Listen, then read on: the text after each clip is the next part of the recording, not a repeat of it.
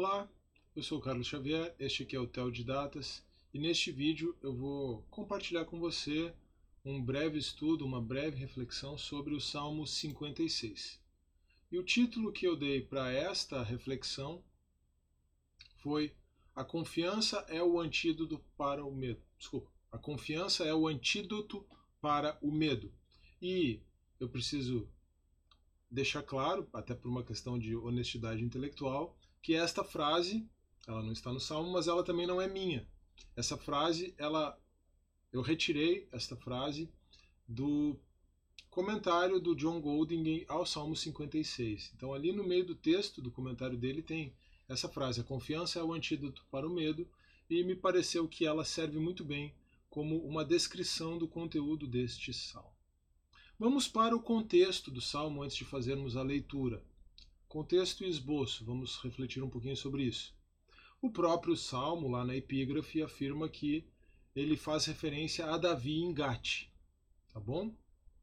E aí nós temos 1 Samuel 21, 22 e 27 a 29. 1 Samuel 21 e 22 e 1 Samuel 27 a 29 como passagens eh, nas quais Davi realmente está em Gate. Vai para Gate ali entre os filisteus. O, o problema com, esta, uh, com estas conexões é que nenhuma destas passagens afirma textualmente que Davi foi preso pelos filisteus. Tá bom? Mas isso de maneira nenhuma significa uma incoerência, uma incompatibilidade com as escrituras. É, o redator de 1 Samuel, por algum motivo qualquer, deixou de fora essa informação é, porque ela não cabia na narrativa. Podemos entender isso sem dificuldade nenhuma. Tá?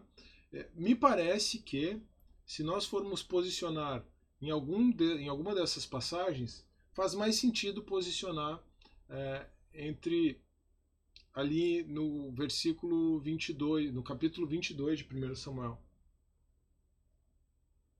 É, porque ali é aquela situação em que Davi foge de Saul para Nobe, e aí Saul realiza a matança dos, dos sacerdotes em Nobe, e Davi foge para os filisteus, e os filisteus dizem, ah, oh, Davi está aqui entre nós e tal, e aí ele se faz de louco, fica babando, raspando as portas da cidade.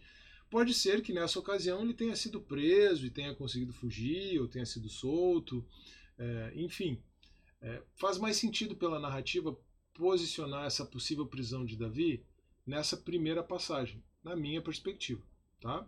E se for assim, tem um paralelo muito interessante, possível e muito interessante com o Salmo 52, porque é ali no momento em que Davi está fugindo é, de Saul e sabe, fica sabendo do que Doeg fez, da traição de Doeg, e como Doeg delatou os sacerdotes, e como ocorreu a matança dos sacerdotes, sobrando apenas é, Abiatar, o filho de Aimeleque.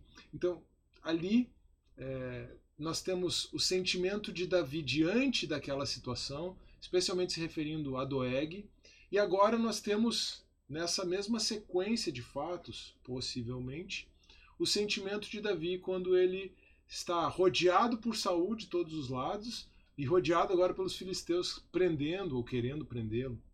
Enfim. É, me parece bem interessante de ver isso, e, e, é muito interessante, eu já apontei isso num destes outros salmos, de novo, né? Foi bem interessante porque eu retomei agora em 2023 o estudo dos salmos com o Salmo 52, que é este primeiro aí, tá?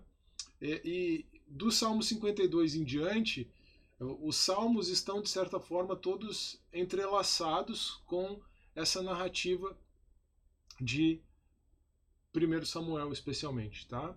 Claro que o 55, que a gente acabou de ver, talvez seja uma referência um pouco mais posterior, mas o 52, o 53, o 54, é, eles vêm entrelaçados na narrativa de 1 Samuel. É, partir do capítulo 21. Eu falei que os salmos vêm entrelaçados, este salmo aqui tem também uma espécie de entrelaçamento nele, tá? Exatamente o entrelaçamento entre a confiança e o medo, sendo que a confiança é o antídoto para o medo. Eu fiz um esboço deste salmo em três pontos, tá bom? Poderia ter sido mais, enfim, é, o salmo tem movimentos de ida e volta, então às vezes algo que é mais próprio de um ponto está em outro ponto do esboço, mas de maneira geral, esses três pontos podem resumir bem o salmo. O primeiro ponto é o medo e a confiança. Davi descrevendo seu medo e sua confiança, versos 1 a 4. O segundo ponto, o motivo do medo, versos 5 a 7. E o terceiro ponto, o motivo da confiança, versos 8 a 12.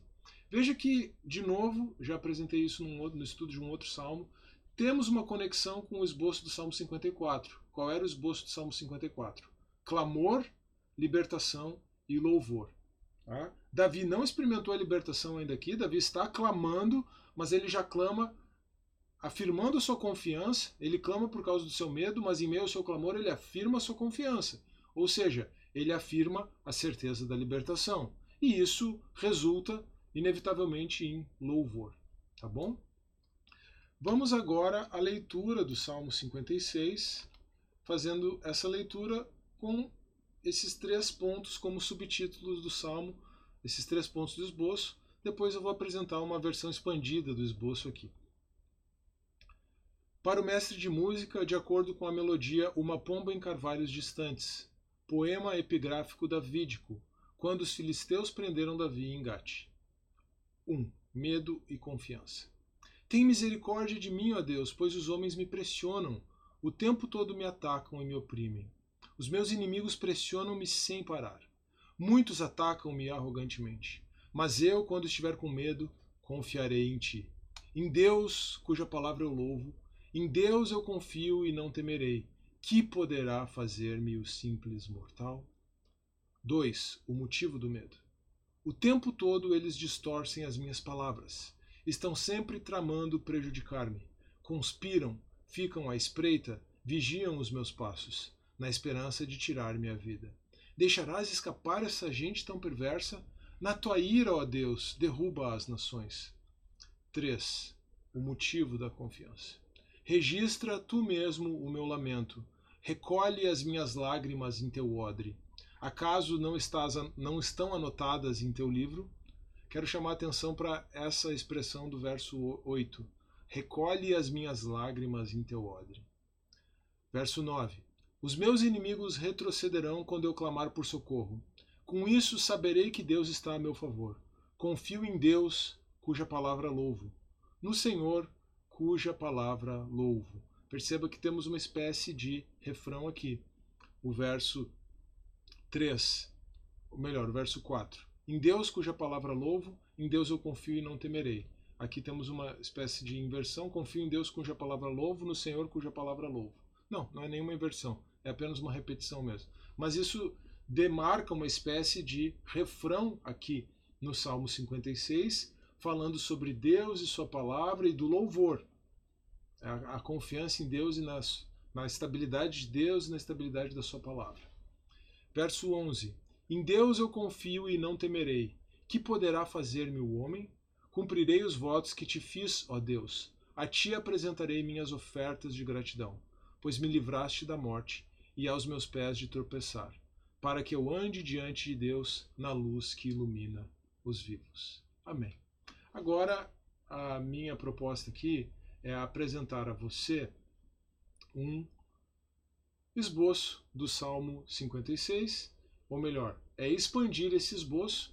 O esboço tinha três pontos, eu vou expandir esse esboço em mais três subtópicos para cada um. Tá? Eu acabei de ter uma conversa muito significativa com o pastor e professor Adrien Balzels sobre a, a jornada da pregação, o livro dele, falamos muito sobre as quatro páginas do sermão.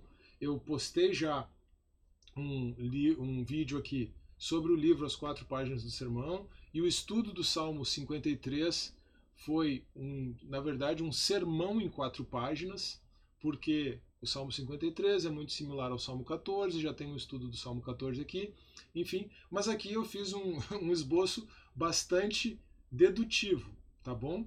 Eu fiz um esboço bastante dedutivo deste salmo, bem tradicional, três pontos, três subtópicos, mas à medida que eu for abordando esses tópicos aqui, eu vou tentar colocar manter presentes as quatro páginas do sermão, tá bom? O problema na Bíblia, o problema na atualidade, a graça na Bíblia, a graça na atualidade. É, vamos usar isso para conduzir a nossa reflexão, certo? É, além de ser uma dica para pregadores, né, uma gramática para pregação, é muito interessante se você aplicar isso devocionalmente no seu estudo, tá? Então, me perdoe essa meta-linguagem, esse meta-discurso neste momento, mas o meu objetivo não é nem necessariamente é, equipar você, caso você seja um pregador, mas inclusive ajudar você no seu próprio percurso devocional. E se você for um pregador, tem também aí um, um esboço bem simples, um esboço homilético de três pontos com três subtópicos tradicional aí para o Salmo 56 também, tá bom? Medo e confiança, versos 1 a 4, primeiro tópico. Veja que esses dois sentimentos de medo e confiança estão entrelaçados na alma de Davi. Ao mesmo tempo em que, de um lado, ele se sente oprimido em razão da perseguição de Davi, desculpa, da perseguição de Saul, os filisteus também não o acolhem, o rejeitam e talvez até o tenham prendido. Ao mesmo tempo em que ele sente essa pressão e essa opressão, ele confia em Deus e na sua palavra. É, então, ele consegue ter esse sentimento muito ambíguo, esses dois sentimentos muito ambíguos mantidos na sua alma. Pressão, opressão, medo, mas confiança. Na verdade, poderíamos dizer que essa opressão e esse medo são o veículo para a confiança correta. Ele precisa parar de olhar para o que está ao seu redor e olhar para o céu, olhar para cima, olhar para Deus, olhar para o seu passado também, para a sua, sua própria experiência com Deus e olhar para a experiência do povo de Israel com Deus, sabendo que Deus não muda e que Deus mantém é, mantém-se firme nas suas promessas. Mas Davi avança e, num segundo momento, ele descreve o motivo do seu medo nos versos 5 a 7. Ele sofre mentiras de todo lado. É, nós podemos fazer lembrar a conexão com a calúnia e a traição de Doeg. Ele tem sido perseguido, ele tem sofrido ameaças de morte. E nós também temos sido injustiçados? Você também tem sido alvo de mentiras? Você também tem sido perseguido? Você pode não estar preso e sofrendo ameaças de morte, mas todos, todos nós temos a nossa dose de pressão e opressão na nossa experiência diária. Depois de descrever o motivo do medo, Davi descreve o motivo da confiança. Então veja que temos uma, um desdobramento bastante lógico aqui nesse esboço do salmo. Primeiro, medo e confiança entrelaçados, a expressão do motivo do medo mas terminando com a expressão do motivo da confiança, e isso se transforma em louvor. O motivo da confiança, dos versos 8 a 12, é que Deus conhece, e agora que eu já estou sendo mais intencional em trazer para a nossa experiência, para afirmar a graça para nós, já estou sendo mais intencional em ir para a quarta página. Deus conhece a aflição de Deus. Davi sabia que Deus conhecia a sua aflição, eu coloquei no, no esboço aqui que Deus conhece a nossa aflição. Veja como a expressão que Davi usa, é, ele afirma que Deus recolhe as suas lágrimas no, como num odre, como se Deus tivesse uma garrafinha para recolher as suas lágrimas. Cada lágrima que você verte, ela não é desconhecida de Deus. Deus as recolhe. E Deus faz disso um memorial. Pode até ser que você esteja seco de tanto chorar, não tenha mais lágrimas para derramar na presença de Deus, mas Deus sabe disso. Todas essas lágrimas estão contadas. Toda a sua aflição não é desconhecida por Deus. Deus não está alheio a ela. E haverá um dia em que ele enxugará do olho todas as lágrimas. Deus nos liberta da morte e da opressão. É o segundo tópico. É o segundo subtópico desse ponto aqui. Deus nos liberta da morte e da opressão. Davi sabia que Deus iria libertá-lo dos seus opressores. E talvez você não esteja preso, você não esteja sofrendo ameaças de morte, como eu mencionei, mas a principal libertação que nós temos é espiritual. Deus nos liberta da morte espiritual e da opressão espiritual por meio da cruz de Cristo. E Jesus sofreu no nosso lugar para que todo esse nosso sofrimento presente não seja sem sentido. E por meio desse sofrimento nós possamos nos aproximar a Deus, não pelo nosso sofrimento, pelo sofrimento de Cristo, e em razão do nosso sofrimento, colocarmos o nosso foco naquilo que é verdadeiro, naquilo que é eterno, colocarmos o nosso foco naquilo que merece o nosso foco, que é Deus, a obra da cruz, a estabilidade de Deus e da Sua palavra. E aí, com isso, nós vamos para o terceiro ponto. Deus e Sua palavra não podem mudar. Percebendo que nós temos até uma espécie de refrão no Salmo 56. Vou ler o verso 13 e o verso 4 e depois o verso 10 e 11, para nós percebermos esse refrão. Mas em Deus, oh, desculpa, mas eu quando estiver com medo confiarei em ti, em Deus cuja palavra eu louvo, em Deus eu confio e não temerei. Depois, no verso 11, ou melhor, começando até no verso 10, confio em Deus cuja palavra louvo, no Senhor cuja palavra louvo. Em Deus eu confio e não temerei. Então veja que o motivo da confiança de Davi é essa confiança, essa certeza de que Deus e Sua palavra não podem mudar. E isso leva ele a transformar esse medo em confiança, apesar de esses sentimentos estarem entrelaçados, né? Mas ele transita do medo para a confiança e termina louvando a Deus, louvando a Deus em meio à sua angústia, louvando a Deus em meio à sua prisão, caso isso de fato tenha acontecido nessa narrativa de 1 Samuel. E aqui nós podemos é, lembrar, né, é muito natural lembrarmos de Paulo e Silas na prisão, também louvando a Deus, e ali Deus mesmo providencia a sua libertação com aquele terremoto, e não apenas a libertação, mas a conversão do carcereiro e da sua família em Filipos. Então, tudo isso, é, essa atitude correta diante da aflição e da opressão, em Davi, em Paulo e Silas, são lições que nós extraímos a partir da reflexão em cima do Salmo 56. Eu agradeço a sua atenção, eu espero que você tenha gostado deste estudo, dessa breve reflexão.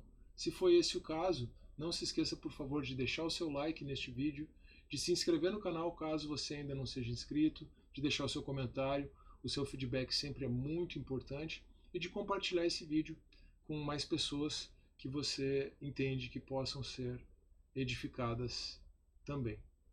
Um grande abraço, que Deus abençoe você e até a próxima.